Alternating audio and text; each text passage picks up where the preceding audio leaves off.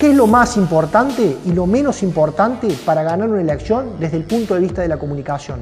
Poder contar con un plan de gobierno, con una plataforma política sustentable, una plataforma política basada en un plan estratégico, es fundamental para que todo equipo de gobierno, para que el candidato pueda desempeñarse en una elección teniendo argumentos válidos de cómo va a ser su gestión, argumentos que van a poder de alguna manera llegar al cerebro racional de ese electorado. Ahora bien, desde el punto de vista de la comunicación, quizá el hecho de plantear diferentes facetas, por ejemplo, lo que implica un plan estratégico, el desarrollo económico, el desarrollo sustentable, el, desarrollo científico y tecnológico, el desarrollo del capital humano, todo lo que tenga que ver específicamente con la reingeniería de gobierno, las obras íconos, las obras estratégicas.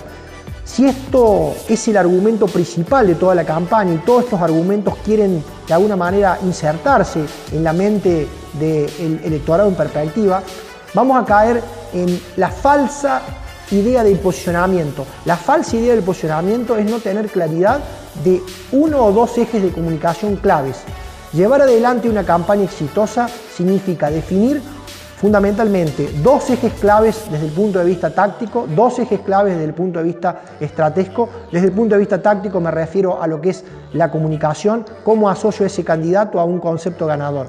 Definir una campaña es tener la claridad conceptual a partir del posicionamiento que busco en dos o tres conceptos claves. Aumentar la cantidad de, de conceptos en una campaña se vuelve en contra del propio candidato. Estos aspectos deben ser considerados de manera fundamental desde el comienzo uno al final de la campaña. Llevar adelante una campaña simple desde el punto de vista conceptual tiene más resultados a la larga que una campaña con mucho contenido. Si te gustaron los tips de este video, comparte, dale like y suscríbete al canal.